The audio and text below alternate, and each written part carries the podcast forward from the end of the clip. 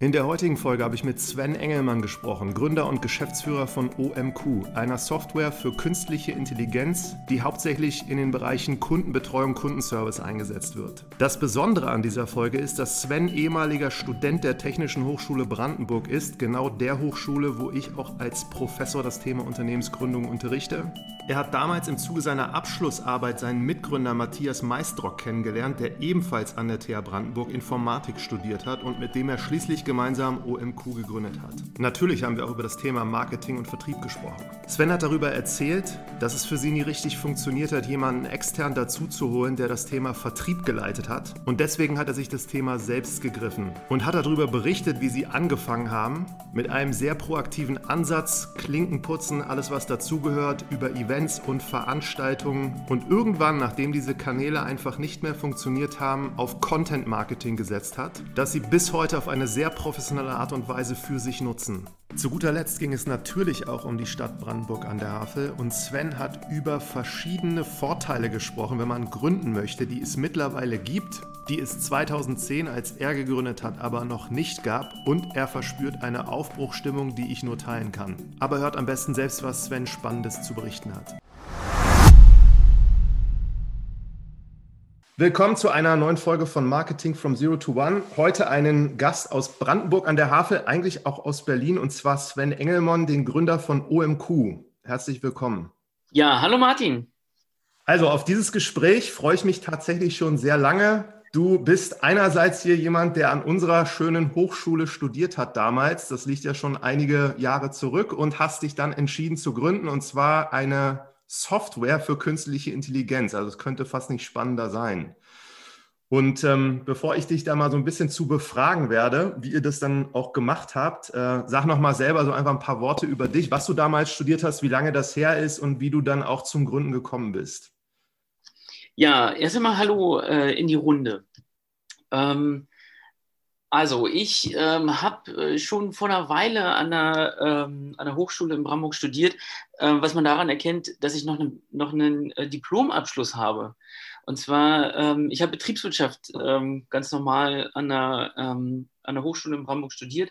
Ich kam oder ich komme halt auch aus Brandenburg und ähm, für mich war das Thema Betriebswirtschaft auch immer ähm, ein spannendes Thema.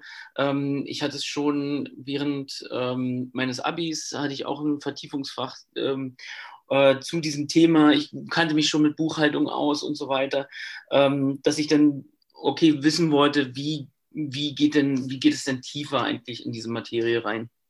Und ja, und ähm, so habe ich 2004 angefangen, dann halt an der Hochschule in Brandenburg zu studieren und, ähm, und war auch immer so affin, was das Thema ähm, Businessplan angeht.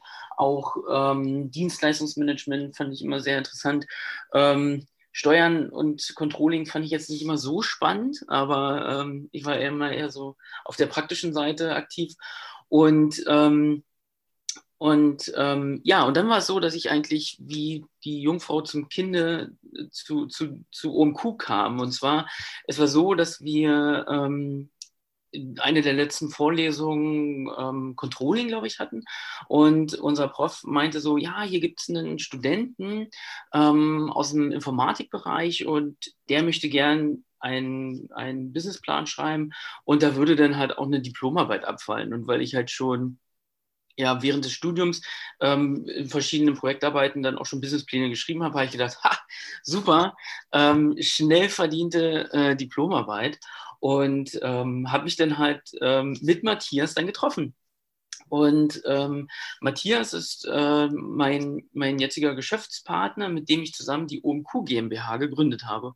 Und ähm, wir haben uns über den Lotsendienst damals an der Fachhochschule Brandenburg dann ähm, ja, getroffen und ähm, ich hatte dann so einen ersten Businessplan von ihm bekommen und habe auch schon gleich gesehen, okay, ähm, der ist, ähm, die Idee ist super und ähm, wir müssen das halt nur noch stärker verdeutlichen, weil halt das ein sehr technisches Thema war. Und zwar ging es darum, halt Probleme in Software zu erkennen oder Probleme aus natürlich sprachlichen Texten zu identifizieren und ähm, die dann halt mit einer Wissensdatenbank abzugleichen und dann einfach in Echtzeit passende Antworten zu präsentieren. Mhm. Und das ist bis heute immer noch die, die Kernidee von OMQ, dass wir ähm, versuchen, aus Texten Probleme zu identifizieren, in Echtzeit und passende Informationen in Echtzeit auch zu, zur Verfügung zu stellen. Mhm. Und genau, und so haben wir uns dann halt getroffen, haben die Firma gegründet und ähm, damit fing dann alles an. Aber war das schon euer Plan, ein Produkt eigentlich zu bauen, was eine Software ist, die dann eigentlich das macht, was ihr heute macht, oder hat sich das über die Zeit so entwickelt? Mm, also zum Anfang wollten wir viel, viel mehr. Und ähm, unsere Idee war es eigentlich, so ein komplettes Ticketsystem heißt es, äh, zu bauen, dass wir ähm, ja so Serviceanfragen schon ähm, dann bearbeiten können, äh, verschicken können, wie so ein E-Mail-System und dann halt immer verbunden mit so einer Wissensdatenbank, immer verbunden mit künstlicher Intelligenz. Und dann waren wir mit einem Prototypen dann auch bei einem unserer ersten Kunden. Und ähm, ja, die sagten so, super, super Idee, dass dieses, diese Wissensdatenbank. Und ähm, wir würden das nehmen, aber ähm, das, was ihr drumherum gebaut habt, dieses Ticketsystem, ähm, da haben wir keine Chance, das einzuführen. Ähm, aber euer Wissensmanagement ist genau das, was wir brauchen. Und ähm, dann haben sie gesagt, baut dieses Wissensmanagement dort aus und baut es bei uns ein. Und das war eigentlich dann auch so die Idee, dass wir gesagt haben, okay, wir nutzen einfach die bestehende Infrastruktur von Unternehmen und integrieren einfach unser Know-how dort. Mhm. Das hat dann halt, ähm, das hat dann halt auch super funktioniert, dass wir nicht ähm, gesagt haben, wir, wir bauen jetzt eine riesengroße Software, sondern wir nehmen uns einfach nur ein spezielles Thema raus und das ähm, optimieren wir wirklich bis zum geht nicht mehr. Mhm. Und jetzt hast du Matthias äh, Maistrock, heißt er ja. Ne? Er genau. war zum damaligen Zeitpunkt auch Student. Genau, Matze hat auch ähm, an der Fachhochschule Brandenburg ähm, studiert, Informatik, und ähm, hatte dann auch schon ähm, ja so ein, das, äh, so, so, die ersten Ideen, hatte dann auch schon angefangen, ähm, in einem kleineren Team zu arbeiten. Und ähm, dort waren dann halt so drei Informatiker, die dann zusammen überlegt haben, wie sie dann halt dieses Problem lösen können. Und das Problem dabei war dann einfach, dass halt diese, ähm, diese drei Informatiker, einfach nicht diesen betriebswirtschaftlichen Blick hatten. Mhm. Und ähm, dann, dann haben die halt die Reißleine gezogen, Matze hat es weitergemacht und hat halt gesagt, okay, ähm, ich suche mir jetzt jemanden, der, der mir auf der Geschäftsebene dann einfach noch weiterhelfen kann. Und, ähm, und so sind wir zusammengekommen. Also es war auch nie meine, meine Intention, eine Firma zu gründen. Ähm, ich fand halt nur das Thema dann spannend. Ich habe ähm, die, die Idee fand ich auch super. Und ähm, man muss sich das halt auch so vorstellen, 2000 2005, 2006, ähm, wo, wo wir angefangen haben zu studieren oder wo wir halt studiert haben, ähm, da war es halt so, da gab es wirklich eine strikte Trennung zwischen Informatik und Betriebswirtschaft. Also wir hatten null, null Kontaktpunkte. Mhm. Also wirklich, ähm, ähm, ich, ich habe jetzt ja in der, in, der, in der Zusammenarbeit gemerkt, okay, das hat sich jetzt verbessert. Aber früher war das Thema, war, also waren das wirklich so krasse Welten, die so wenig Schnittpunkte hatten, dass wir glauben, wir sind uns bestimmt tausendmal auf dem Campus über den Weg gelaufen, ähm, aber wir kannten uns einfach nicht. Und hm. das war halt ähm, äh, jetzt im Nachhinein, wenn man sieht eigentlich, was für ein Potenzial dort schlummert, wenn man diese, Welt, diese beiden Welten miteinander äh, verschmelzen kann, dann, ähm, dann muss man eigentlich sagen, immer mehr, immer mehr. Hm. Ähm, sprecht mehr miteinander, koordiniert mehr miteinander. Sagen wir mal zwei Worte dazu, weil ihr habt da auch schon viel zu gemacht und jetzt sich für einen Mitgründer zu entscheiden, ist ja jetzt normalerweise auch keine triviale Frage und man bindet sich da oder ihr habt jetzt elf Jahre auch zusammen verbracht. Habt ihr da irgendwie schnell rausgefunden, dass ihr gut miteinander klarkamt oder wie lief das? Ähm, ja, das haben wir ziemlich schnell mitbekommen. Also ähm, das war dann so, dass wir ähm, oder also dass ich dann halt diesen Businessplan bekommen habe von Matthias und dann ähm, auch gleich äh, die Verbesserung ihm, ihm gezeigt habe, was man halt, also wie man den Businessplan dann neu strukturieren kann. Und das fand er halt schon super, dass ich einfach so von mir aus gezeigt habe, wo ich da Potenzial sehe und dass man auch gesehen hat, ähm, also ich bringe da halt auch meine eigene Initiative ein und ich finde das Thema toll und ich committe mich dazu. Ja. Und ähm, das, das war halt schon wichtig, glaube ich, für Matthias zu sehen, okay, hier ist jemand, der auch die gleiche Idee und die gleiche Power mitbringt. Und ähm, natürlich ist es dann auch so, dass man das, ähm, dass, dass man das nicht von Anfang an weiß, ob die Person passt oder nicht. Also man lässt sich auf dieses, auf dieses Wagnis ein. Und ähm, was wir halt einfach gemerkt haben, ist, dass wir uns sehr gut ergänzen, dass wir auch ähm, uns nicht gegenseitig irgendwelche Kompetenzen streitig machen. Also wir, wir sind da auch strikt voneinander getrennt. Also ich habe so das operative Geschäft. Ähm, Matthias hat auch ähm, das Marketing inne und auch die Produktentwicklung. Und ich vertraue ihm einfach da voll und ganz, dass die Produkte, die er dann auch sich überlegt und die er auch entwickelt, dass die dann halt auch vom Markt angenommen werden. Mhm. Dass das halt auch richtig ist. Und ähm, genau auf der gleichen Seite hat er dann auch das Vertrauen, dass auf der Vertriebsseite wir genug und das, die richtigen Entscheidungen treffen. Natürlich, wo man merkt, ob man wirklich zusammenpasst, ist es, wenn man halt auch durch schwere Zeiten geht. Also wenn man dann halt auch mal Probleme zusammenlösen muss und, ähm, und das stärkt einen schon, stärk, also das stärkt einen schon. Und was wir halt auch gemerkt haben, ist, dass wir ähm, nicht nur auf dieser, auf dieser Berufsebene arbeiten, sondern ähm, das ist schon mehr als ein freundschaftliches Verhältnis. Also wir, wir sind da schon ordentlich zusammengeschweißt sagtest du gerade eben im letzten Satz so, du hast Vertrieb dich darum gekümmert, hast ja da auch vorher nichts gemacht und meintest auch, dass ihr dann so einen ersten Kunden hattet, mit dem ihr gesprochen habt. So, das interessiert mich jetzt besonders, wie ihr dann losgelegt seid und tatsächlich dann auch, wie sich das Produkt entwickelt hat, natürlich auch. Ich glaube, das war dann, hat sich wahrscheinlich so hochgespielt. Genau, also das hat sich wirklich hochgespielt. Und ähm, für uns war das erste Thema wirklich Klinkenputzen. Also wir haben ähm, die ersten Kunden ähm, dadurch gewonnen, dass wir ganz viele Leute angerufen haben, angeschrieben haben, ähm, in unseren Netzwerken äh, gestöbert haben und ähm, viel über ähm, Xing auch gemacht haben und ähm, äh, angefangen haben, ja auch einfach Listen durchzutelefonieren.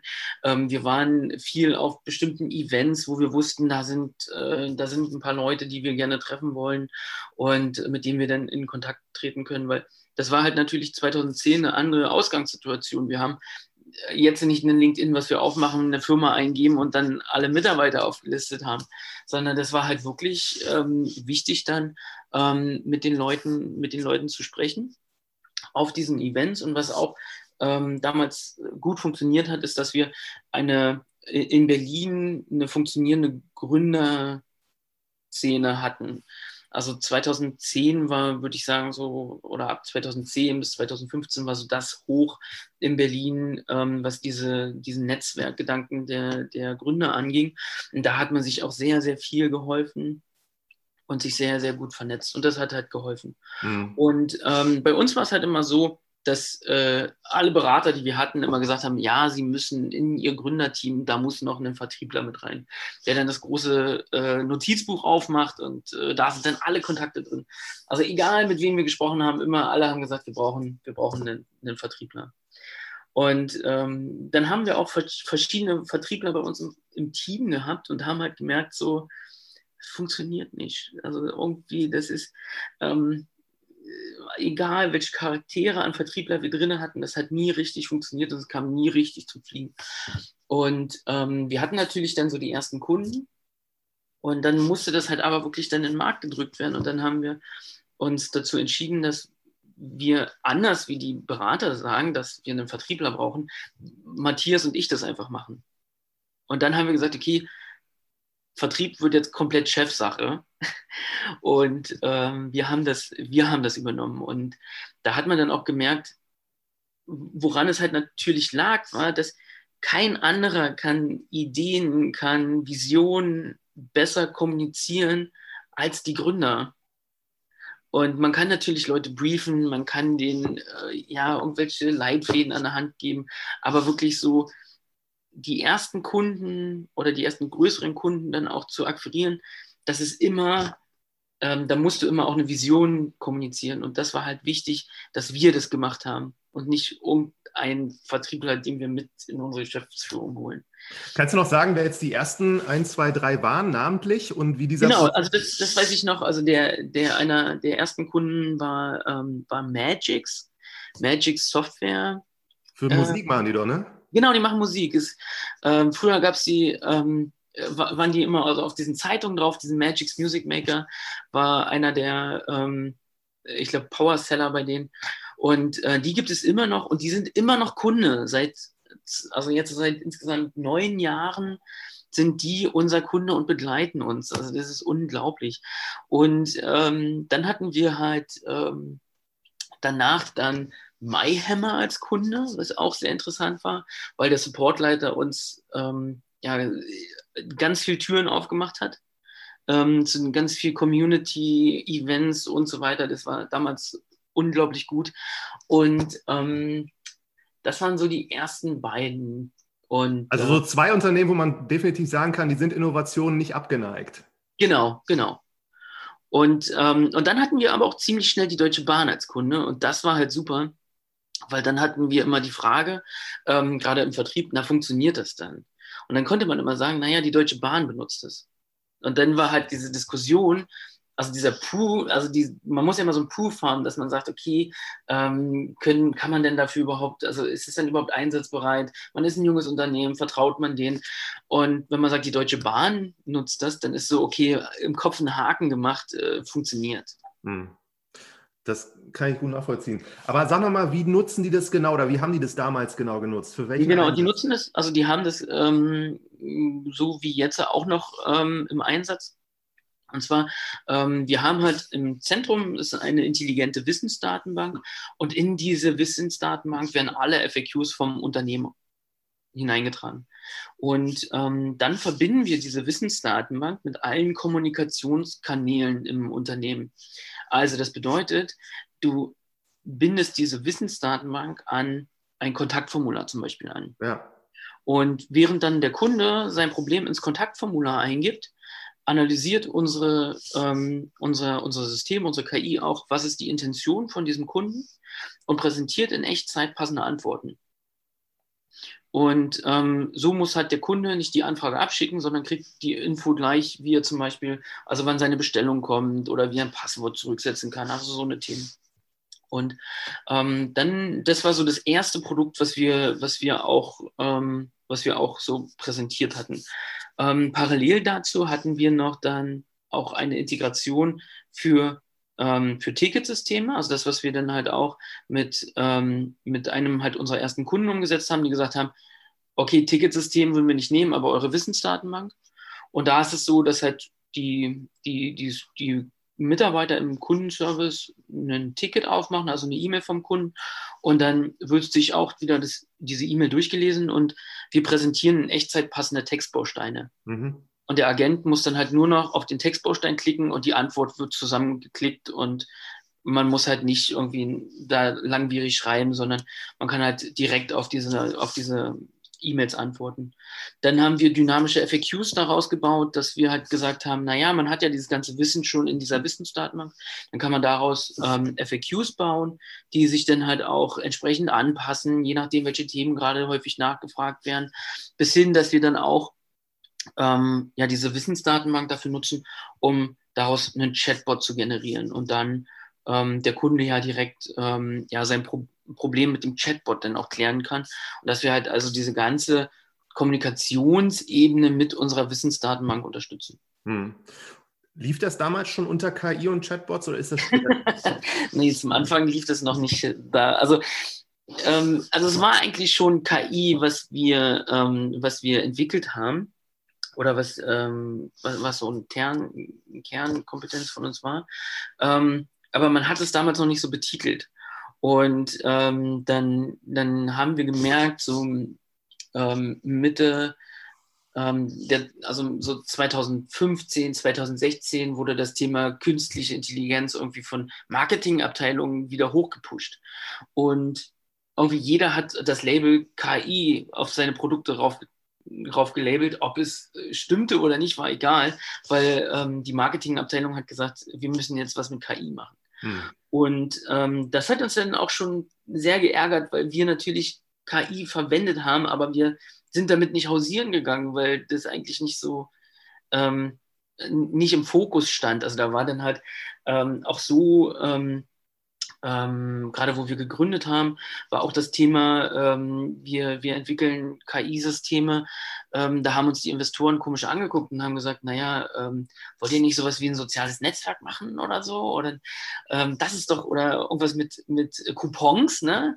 Und wir dann immer so, nee, wir haben hier KI und Kundenservice, was wir halt miteinander verschmelzen wollen. Und war für die Investoren überhaupt nicht greifbar.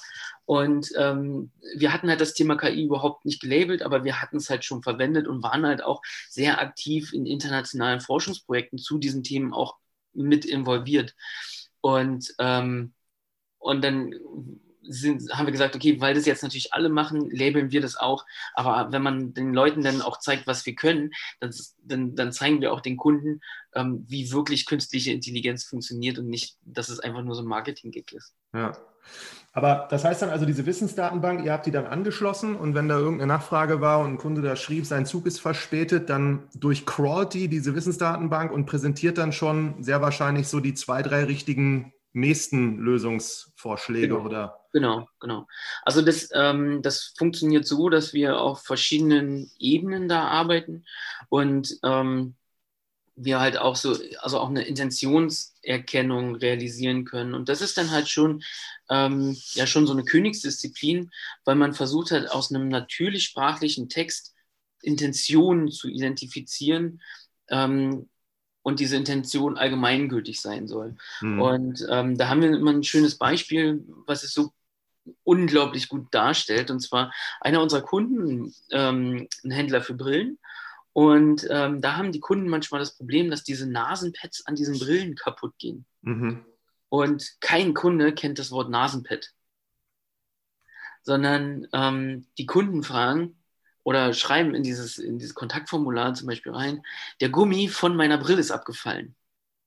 Und ähm, jetzt konnte unser System durch die, also durch die Interaktion mit den, mit den Kunden haben wir einen, ähm, eine Möglichkeit geschaffen, dass wir dann da auch bestimmte Feedback-Mechanismen haben. Es einfach auch out, also out of the box funktioniert, es immer weiter lernt. Und ähm, der Kunde fragt nun, der Gummi von meiner Brille ist abgefallen und bekommt die Antwort, ähm, was er zu tun hat, ähm, wenn seine Brille defekt ist, beziehungsweise bekommt Informationen zur Garantie angezeigt. Mhm.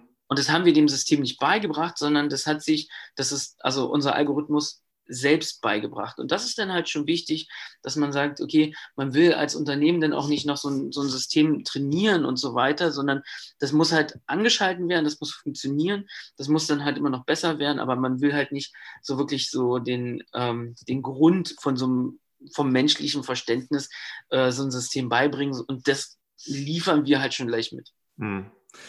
Jetzt so aus eigener Erfahrung, ich habe äh, öfters da auch mal mit zu tun gehabt, indem ich jetzt als Kunde, ich kann mich da an Ryanair beispielsweise erinnern, habe ich da mal irgendwie ein Problem gehabt und dann wusste ich nicht in dem Moment, schreibe ich da jetzt gerade mit einem Chatbot oder ist das wirklich ein Mitarbeiter von denen? Und am Ende war ich zweimal super sauer und habe dann auch nicht mehr weitergemacht und habe es einfach akzeptiert. Und dann stellen die meistens ja immer die Frage, so wurde ihr Problem gelöst. Und ich kann mich erinnern, ich antworte da nie drauf. Also ich schreibe weder Ja noch Nein. Und da würde mich auch interessieren, wie macht ihr sowas und wie machen das die Kunden? Kriegen die dann mit, ob die jetzt dann auch durch sowas das wirklich zufriedenstellend gelöst haben? Und wie kann man das irgendwie dann auch hinbekommen, dass die es mitkriegen? Genau, also wir, ähm, wir labeln überall auch dran, ne, du sprichst mit einer Maschine. Das ist uns halt auch wichtig, weil ähm, wir einfach gemerkt haben, dass ähm, man nie die Empathie eines Menschen zum jetzigen Zeitpunkt technisch darstellen kann. Das, mhm. ist immer, das ist immer ein Thema, das geht einfach nicht. Und ähm, gerade im Kundenservice, wo wir aktiv sind, ist es auch wichtig, den Kunden nicht noch weiter zu frustrieren, weil in der Regel hat er schon ein sehr hohes Frustrationslevel, weil er meldet sich meistens beim Kundenservice, weil irgendwas nicht so funktioniert, wie er sich das vorstellt. Und ähm, wenn man dann halt sagt, okay, du sprichst jetzt hier in, im ersten Fall mit, ähm, mit einer Maschine, mit einem Chatbot meines, meinetwegen, dann ähm, kann man hier das Problem dann halt versuchen zu lösen. Und was dann wichtig ist, ist, dass man den Kunden nicht allein lässt, sondern wenn ähm, der Chatbot nicht weiter weiß, haben wir einen sogenannten Handover eingerichtet und die, dieser realisiert dann, dass man immer mit einem Menschen kommunizieren kann. Also dass der Chatbot sagt, ich weiß an dieser Stelle nicht mehr weiter, ich kann dir nicht weiterhelfen, ähm, aber ein Kollege von mir. Oder ähm, gib mir deine Telefonnummer, wir rufen dich zurück. Mhm. Oder hier hast du das Kontaktformular, schreib dein Problem hier rein, wir melden uns umgehend bei dir. Also er wird nie alleine gelassen. Und ähm, und das ist bei allen unseren Produkten auch so, dass wir nie den Kunden bevormunden. Er hat die Möglichkeit, unsere Lösung zu nutzen. Aber wenn er lieber mit einem Menschen sprechen möchte oder direkt den Kundenservice kontaktieren will, dann sollte man das immer real, also immer ermöglichen. Ja. Und, ähm, und technisch machen wir das zum Beispiel so, dass wir einfach immer mit, also wir fragen den Kunden nicht, ob das, was wir ähm, ausgespielt haben, ob das hilfreich war oder nicht. Sondern was wir machen, ist, dass wir ähm, mittracken, wie ist denn die Reaktion des Kunden auf unsere Lösung? Und das haben wir, diese Feedback-Schleife haben wir in allen unseren Produkten eingebaut. Ja. Und, ähm, und dadurch können wir dann auch identifizieren, wenn halt zum Beispiel ähm, wir am Kontaktformular sind und ähm, die Kunden bestimmte Fragen stellen, können wir auch genau identifizieren, als erstes existieren diese Fragen überhaupt in der Wissensdatenbank oder sind das Fragen, die halt der Kunde dann halt noch nachliefern muss?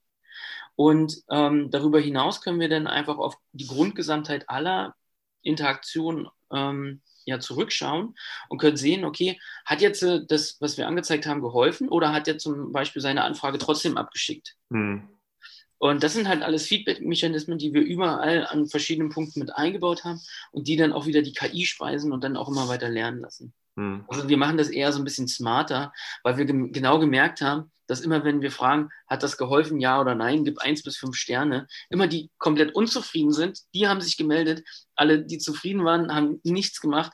Und so hatte man auch gerade für, ähm, ja, für die Datenanalysen auch immer ein verfälschtes Bild. Hm. Ja, spannend. Dann nochmal zurück, also zu unserem Hauptthema jetzt. Ihr habt dann die ersten Kunden gewonnen und ähm, du hast gesagt, auch paar Intros bekommen hier dann auf Events, wo ihr mal was vorstellen konntet und so.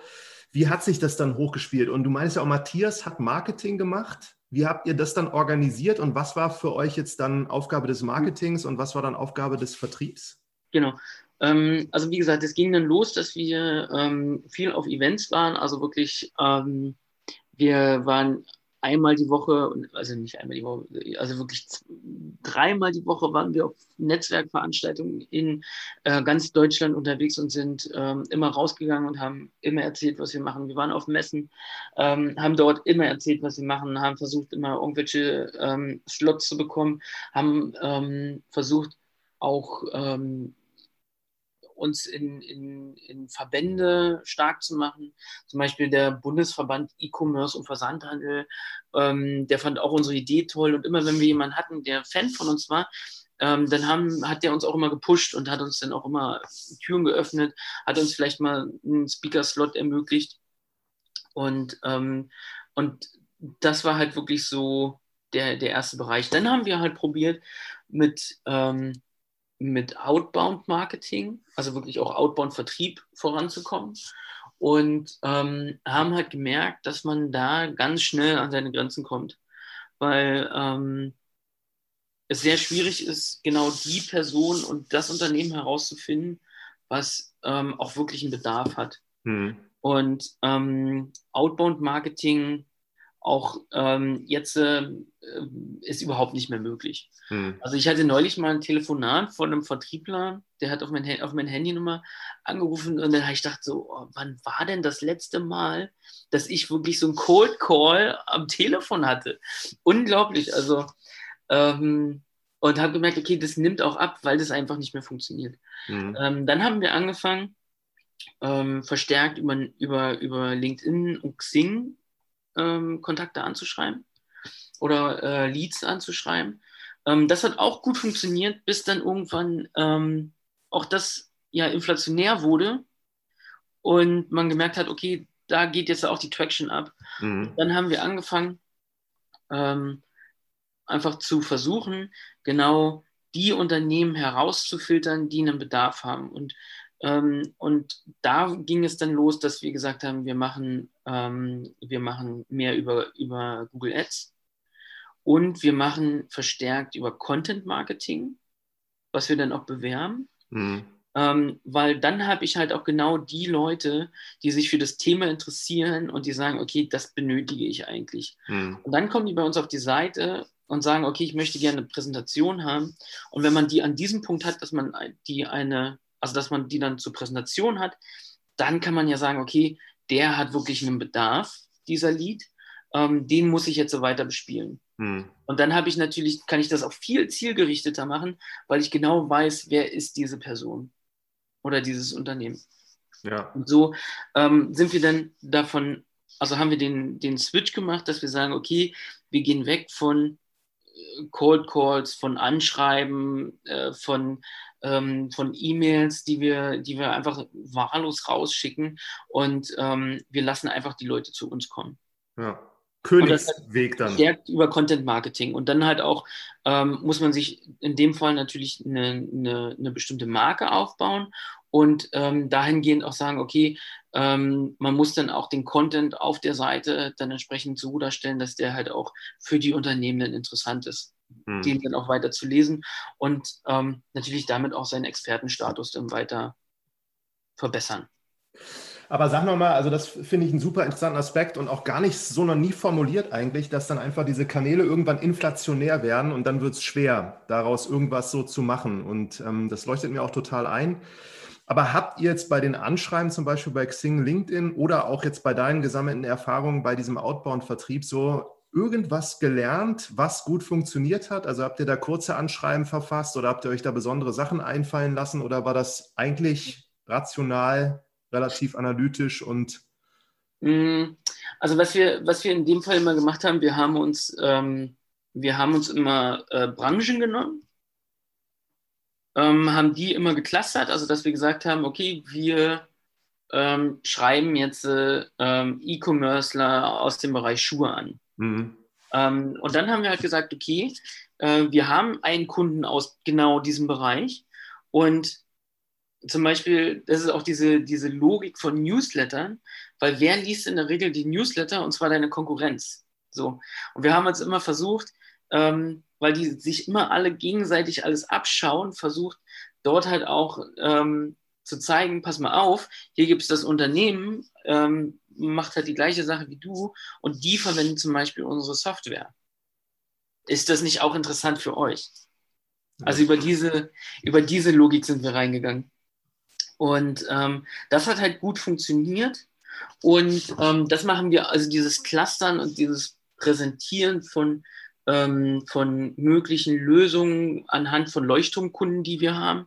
Das machen wir immer noch, aber wir machen das dann halt in einem anderen Kontext. Hm.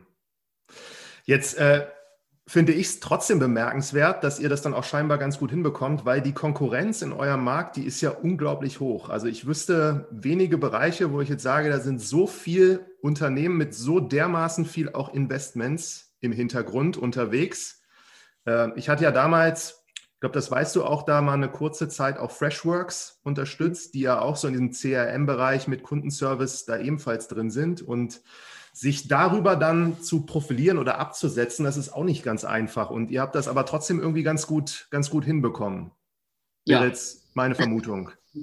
Ja, also, hm, also, äh, weil wir haben halt verschiedene, ähm, verschiedene Segmente in, in diesen in diesem Bereich. Also wir haben einerseits, was du angesprochen hast, so eine Ticketsystemhersteller wie zum Beispiel Freshworks, die natürlich auch ähm, so eine, so eine ähnlichen Chatbot-Systeme wie wir herstellen, aber die haben nie den Fokus drauf, weil ähm, das auch gegen deren Vertriebs- oder gegen deren ja, Vertriebsmodell ist, weil deren Idee ist es ja, so viel ähm, User-Lizenzen wie möglich zu verkaufen.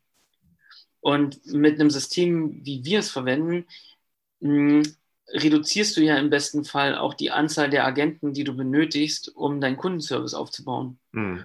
Und das widerspricht sich halt ähm, bei denen und deswegen würden die nie so exzessiv mit, ähm, mit einer Lösung, wie wir sie haben, umgehen, ähm, das nie alleine so pushen, weil das ähm, dann einfach ihren, ihr eigenes Kundensegment kannibalisieren würde. Interessant formuliert. Und ähm, der, der zweite Bereich, den wir da, da drin haben, ist, dass wir halt viele Technikhersteller haben. Und da ist es so, dass, ähm, dass, dass die einen sehr starken Fokus auf große Unternehmen haben und wir aber eher die Intention haben, so eine KI-Systeme auch dem Mittelstand und Kleinunternehmen und Startups zur Verfügung zu stellen. Mhm. Ähm, natürlich haben wir große Unternehmen, das haben wir auch die akquiriert, um die dann auch als Leuchtturmkunden zu nutzen ähm, und die dann halt einfach als Referenz zu nutzen, um auch den Proof zu zeigen. Aber wir wollen ja eher auf diesen, auf diesen Longtail gehen. Mhm. Und, ähm, und aus dem Grund haben wir ein System entwickelt, was halt out of the box funktioniert. Und viele Technikhersteller, die halt so KI-Techniken herstellen, da muss man halt erstmal so fünf Wochen Consulting bei den Unternehmen buchen, ähm, was dann halt mehrere Trilliarden Euro kostet. Und ähm, das kann sich halt kein, kein Startup oder kein KMU leisten. Ja. Und ähm, deswegen haben wir da auch eine gute Nische gefunden. Ja, voll gut. Und ich habe auch in Vorbereitung, habe ich tatsächlich mal so geguckt, was ihr da so gemacht habt und habe da gesehen, dass äh, ihr zum Beispiel da auch, also du hast ja kürzlich ein Video aufgenommen mit der ETH, auch über Corona, finde ich tolles Beispiel. Und ETH ist ja eine der, glaube ich, besten universitären Adressen, die ja. man auf dem ganzen Globus irgendwo findet. Und ähm, mir war da übrigens auch überhaupt nicht bewusst, dass sie 10.000 Mitarbeiter haben. Als ich das gelesen habe, da jetzt gibt es ja. das nicht. ja, und ähm, scheinbar wirklich gut gelungen. Dann habe ich sehr viel Presse auch gefunden, wo irgendetwas über euch mal geschrieben wurde von Handelsblatt, anderen großen Medien und ähm, klasse, dass ihr da reingekommen seid. Aber da ist auch die Frage so, wie schafft man das nochmal so für andere auch Gründer, dass man in die Presse überhaupt kommt? Ist das, weil ihr so ein spannendes Thema habt oder habt ihr das aktiv herbeigeführt auch? Mm, also da gibt es äh, zwei Bereiche, also zwei Möglichkeiten. Ähm, die eine Möglichkeit ist, man kauft sich da rein ähm, das Problem ist, wir sind komplett eigenfinanziert und hatten nie die Kohle dafür. Also mussten wir halt ähm, auch wieder über Netzwerke ähm, und ähm, auch über ähm, Reputation reinkommen. Also ähm, das war halt so, dass wir halt über Netzwerke äh, mit bestimmten Leuten gesprochen haben, die dann auch wiederum sagen, okay, ich kenne da jemanden beim Handelsblatt, ich stelle euch da mal vor. Und, ähm, und das funktioniert immer gut, wenn man das über Netzwerke macht. Empfehlungsmanagement ist eines der am besten funktionierenden Hebel in diesem Fall. Mhm. Und ähm, das funktioniert also auf, auf der PR-Ebene gut, das funktioniert aber auch auf der Vertriebsebene gut. Also wir haben da auch mal ähm, das nochmal analysiert und haben auch mal festgestellt, dass ein Lead der ähm, von einem anderen Kunden empfohlen zu uns kommt, zu 80 Prozent abschließt. Mhm. Wahnsinn, weil er so gut vorqualifiziert ist oder genau. das Vertrauen schon da ist. Genau. Das ja. ist unglaublich. Also das ist halt so, ähm, da weiß man, also wenn man so eine Empfehlung bekommt und ähm, dass, dass das halt schon vertriebs, vertriebsmäßig eine sehr hohe Wahrscheinlichkeit hat, dass man dort einen Abschluss generieren kann. Mhm. Das Problem ist halt natürlich, man muss die Leute dazu bringen, einen zu empfehlen. Mhm. Und wir haben das probiert zu forcieren, dass man sagt, okay, hier, ähm, ihr kriegt einen Monat kostenfrei, ihr kriegt eine Analyse, empfehlt uns. Das Problem ist, das funktioniert nicht. Also wir haben noch keinen Weg gefunden, ein Empfehlungsmarketing ordentlich zu strukturieren oder halt so zu hinzubekommen, dass es funktioniert. Und mhm. ich habe mich halt auch so mit vielen Unternehmen unterhalten, die halt auch sowas probiert haben und keiner hat es richtig hinbekommen. Also das ist halt, und da ist wieder der richtige Weg, dass man halt, wenn man mit diesen, also wenn man mit den Kunden zusammenarbeitet, mit den eigenen Kunden, dass man dann ähm, auf Augenhöhe und immer dem Kunden zugewandt ist. Mhm. Und immer, umso besser halt diese Reputation ist, umso freudiger die sich ähm, an, an, an die Zusammenarbeit erinnern, um ähm, so stärker ist dann natürlich auch ähm, die Wahrscheinlichkeit, dass man sagt, okay, hey, ich kenne hier ein cooles Unternehmen, melde dich mal bei denen. Hm. Du, und ähm, was ich auch interessant fand, ist, wenn man bei euch auf die Website geht, das erste, was man sieht, ist Enter Your Work Email Request Demo. Und das ja. finde ich auch ziemlich so. Ich habe mich nicht daran erinnern können, dass ich es jemals so gesehen habe. Alle sagen immer erst, wir machen das und das. Und dann kommt man dann irgendwann über Umwege auf dieses Feld und ja. ihr macht das direkt so. Und was ja. habt ihr euch dabei gedacht und wie funktioniert das? Hm, also, das funktioniert ziemlich gut. Ähm, weil die Idee dabei ist, wir wollen den Kunden dazu bringen, dass er oder den Lead in dem Fall dazu bringen, dass er sich bei uns meldet. Ähm, und wir haben halt ähm, von unseren Zahlen, ist es halt so, dass sobald ein, ein Lead bei uns im Funnel ist, hat er eine sehr hohe Abschlusswahrscheinlichkeit. Und ähm, da haben wir natürlich sehr stark dran gearbeitet. Warum das so ist, kann ich auch mhm. gleich noch mal erzählen. Mhm. Aber wir haben verschiedene, da verschiedene Ebenen. Und das Wichtigste in dem Fall ist es einfach nur, dass die Unternehmen mit uns in Kontakt treten. Mhm. Weil ähm, viele wussten auch nicht, was wir machen. Und aus dem Grund ist es wichtig, denen so einen kleinen Einblick zu geben. Und bei der Präsentation kann man so ein komplexes Thema, wie wir es ja auch zur Verfügung stellen, dann auch viel besser kommunizieren. Mhm. Aber man muss ihn ja erstmal dazu bringen, zu sagen, ja, hier, ich bin äh, Firma XY und ich interessiere mich dafür und ähm, ähm, ich würde mal gerne sehen, was ihr da macht. Aber wenn der jetzt seine E-Mail eingibt, so qualifiziert er das vor, guckt ihr, was ist das für eine Firma, wer ist dieser Mensch, auf welcher Position sitzt der und gibt das dann irgendwie weiter mit der Wahrscheinlichkeit, so jetzt unbedingt anrufen oder? Mm, also wir machen das, ähm, wir machen das ein bisschen anders. Ähm, je nachdem, wie halt die Leads dann qualifiziert werden, ähm, werden die dann halt von uns angeschrieben. Und ähm, dann wird in der Regel mit den Unternehmen gleich eine Präsentation vereinbart. Hm. Und, ähm, und was wir dann als Vorarbeit machen bei der Präsentation, ist, dass wir ähm, zum Beispiel die ähm, die Seite des Kunden nehmen und anhand der Seite schon mal eine Demo präsentieren. Also, mhm. dass der Kunde dann auch, wenn wir die Präsentation durchführen, dass er dann auch schon sieht, wie würde denn der Service von OMQ bei mir auf der Seite wirklich aussehen. Ah ja, also ein Mockup. Genau. Und weil wir das halt schon alles so ähm, so standardisiert haben und so automatisiert haben, ist das für uns kein großer Aufwand. Und wir können das dann halt ähm, für alle relevanten Kunden dann auch durchführen. Hm. Ja, und das ist dann natürlich ja. auch wieder ein Punkt, dass wir sagen, okay, wenn, wenn der Kunde sich das dann vorstellen kann, der Kunde das dann auch sieht, das ist genau der Punkt, wo wir dann, äh, wo er dann sagt, okay, die, die haben sich auch noch Zeit für mich genommen im Vorfeld, haben geguckt, wie sieht denn meine Seite aus, wie ist denn mein Kundenservice aufgebaut und ich bin hier nicht einfach eine Nummer und hier wird einfach eine PDF abgespielt mhm. ähm, und angezeigt, sondern wir, das ist auch unsere Intention.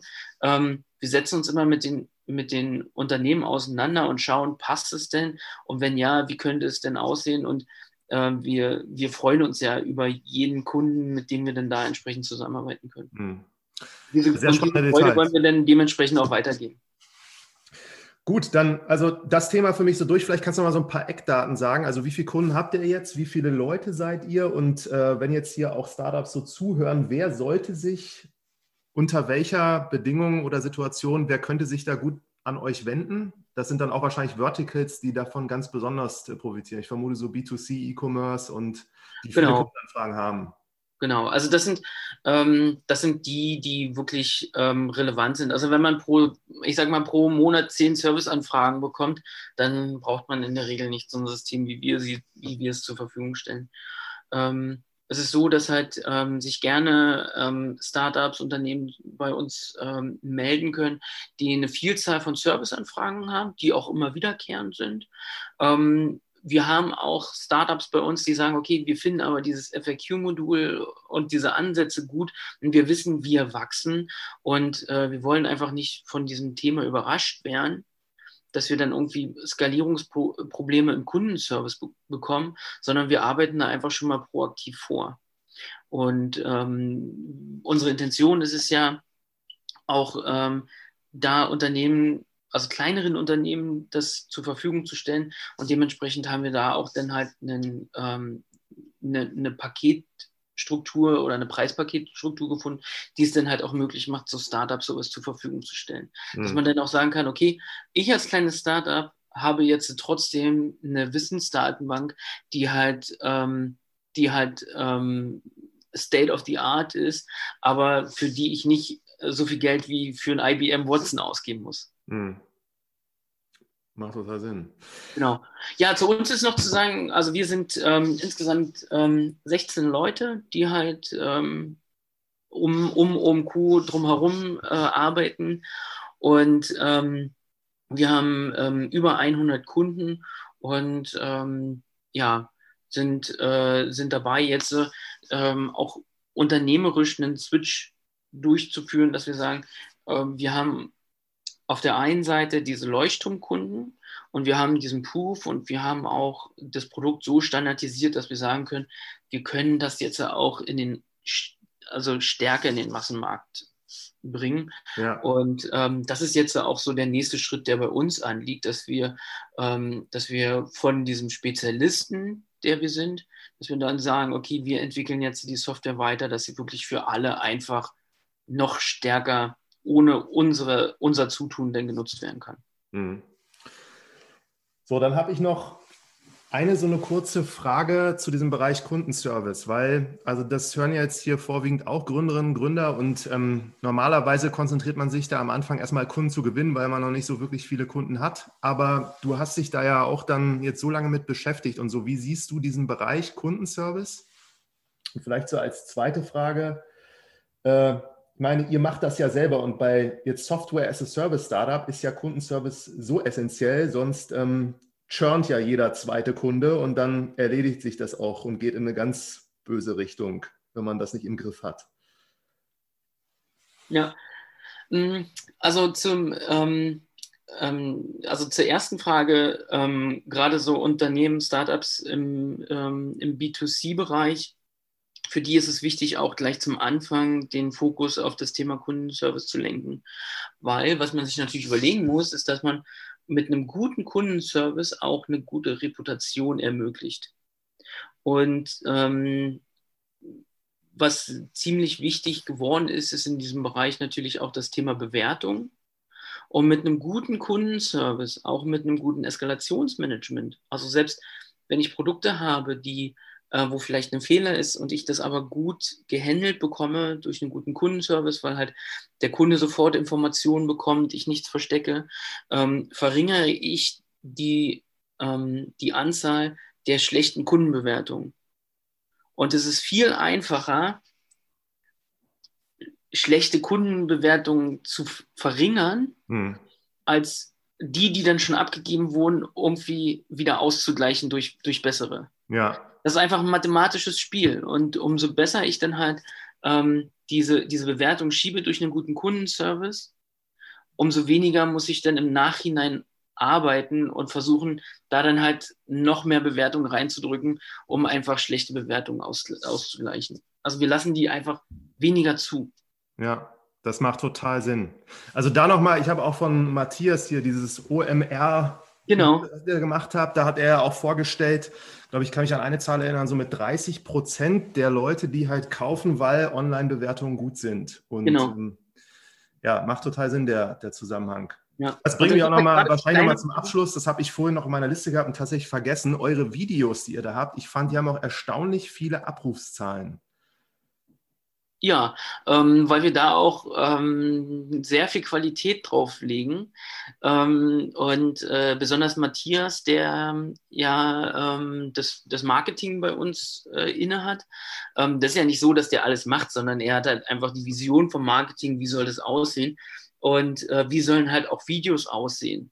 Und ähm, für uns war es immer wichtig, wir sind zwar ein kleines Unternehmen, aber ähm, alles, was wir nach außen geben, sollen einen bestimmten ho hohen qualitativen Anspruch realisiert haben. Mhm. Und ähm, das spiegelt sich auch mal in den Videos wieder. Mhm. Und ähm, was natürlich auch dabei hilft, ist, dass wir diese Videos dann auch über alle sozialen Netzwerke dann noch weiter bewerben und dadurch dann auch noch höhere Klickraten realisieren können.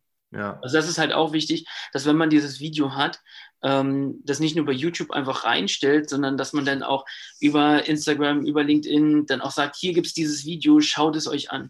Hm.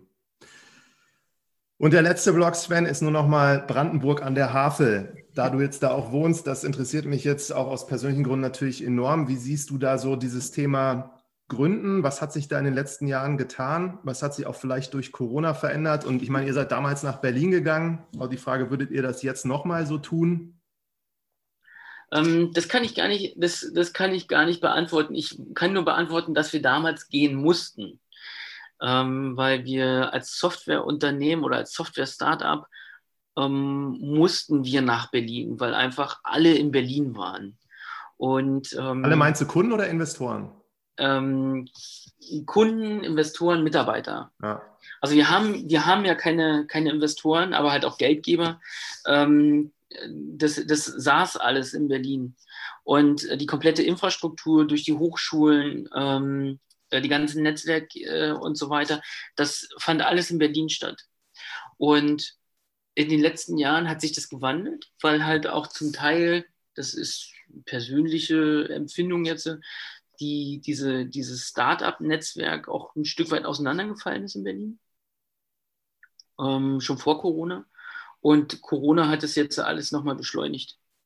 Und ähm, wir als Unternehmen haben eh schon verteilt gearbeitet. Also wir haben zum Beispiel einen Entwickler, der ist nach Brasilien ausgewandert und arbeitet von Brasilien aus. Ähm, der braucht nur seinen Rechner. Also wir brauchen ja eigentlich nur unseren Rechner, mehr brauchen wir nicht. Und ähm, deswegen hat auch Corona uns dahingehend nicht so wehgetan, dass wir da Anpassungsschmerzen hatten, sondern wir haben halt alle unseren Rechner unter den Arm genommen, sind nach Hause, haben dort den Rechner wieder aufgemacht und unsere komplette Infrastruktur stand einfach schon. Also wir haben schon ähm, die ganzen Systeme dafür gehabt. Also wir haben ziemlich früh angefangen mit Slack zu arbeiten. Ähm, wir ähm, haben auch ähm, organisatorisch das schon früh angefangen, weil wir halt, wie gesagt, komplett verteilt sind, dass wir ähm, immer früh morgens um 10 ein gemeinsames Stand-up machen, wo wir dann halt alle zusammen ähm, uns einmal über unsere Systeme dann halt zusammenschließen, aber wir sehen uns einmal am Tag. Also es ist nicht so, dass wir uns entfremden. Und das ist halt alles, ähm, das ist halt alles ziemlich wichtig und ähm, mittlerweile, ich weiß nicht, wo wir uns gegründet hätten, aber ähm, ich kann nur sagen, dass wir halt damals in Berlin gründen mussten. Das, das war halt einfach Pflicht sozusagen. Und ähm, heute, ich glaube, so einen richtigen Ort gibt es gar nicht mehr. Aber was man halt sagen kann, dass man halt hier gerade im Ramuk jetzt eine sehr gute Infrastruktur hat. Also gerade mit ähm, Havel Valley, wo, ähm, wo wir halt auch mit aktiv sind, ähm, finden wir halt auch immer mehr Leute zusammen, die halt ähm, weg von diesem Konkurrenzdenken sind und eher überlegen, okay, wie können wir denn halt gemeinsam Brandenburg voranbringen oder wie können wir denn halt auch ähm, gemeinsam unsere Ideen realisieren. Und so ein bisschen habe ich das Gefühl, dass das, was ähm, was wir Anfang 2010 in Berlin hatten, so mit Aufbruchstimmung, dass diese unternehmerische Aufbruchstimmung jetzt auch hier in Bramburg angekommen ist. Und, ähm, und das, äh, das inspiriert halt hier wirklich viele und ähm, das macht dann auch Spaß. Ja, ich wollte dich gerade nochmal bitten, hättest du es nicht getan, ein bisschen Werbung zu machen, aber das ging nicht besser. Und sonst sage ich das immer, ja, ich glaube, das hat absolut gereicht. Und bleibt mir nichts anderes übrig, als dir wirklich herzlichen Dank zu sagen. Fand ich ein ganz tolles Gespräch, insbesondere weil meine Wahrnehmung, du da als Gründer irgendwie auch dieses Thema selber gemacht hast, von damals bis heute. Und da ist ein Blick nochmal ein anderer, als wenn man das dann irgendwann so abgibt und dann ja. eigentlich da nicht mehr ganz so viel von, von auch weiß, ja. teilweise. Danke dir. Ja, hat mir sehr viel Spaß gemacht. Und äh, wie gesagt, ähm, wenn sich jemand für das Thema interessiert, ähm, kann sich gerne bei uns melden. Also wir sind immer auch auf der Suche nach Studenten ähm, von der Hochschule, die gerne ähm, auch mal reinschnuppern wollen. Ähm, da sind wir auch immer offen. Also meldet euch gerne. Danke dir, Sven. Okay, also dann.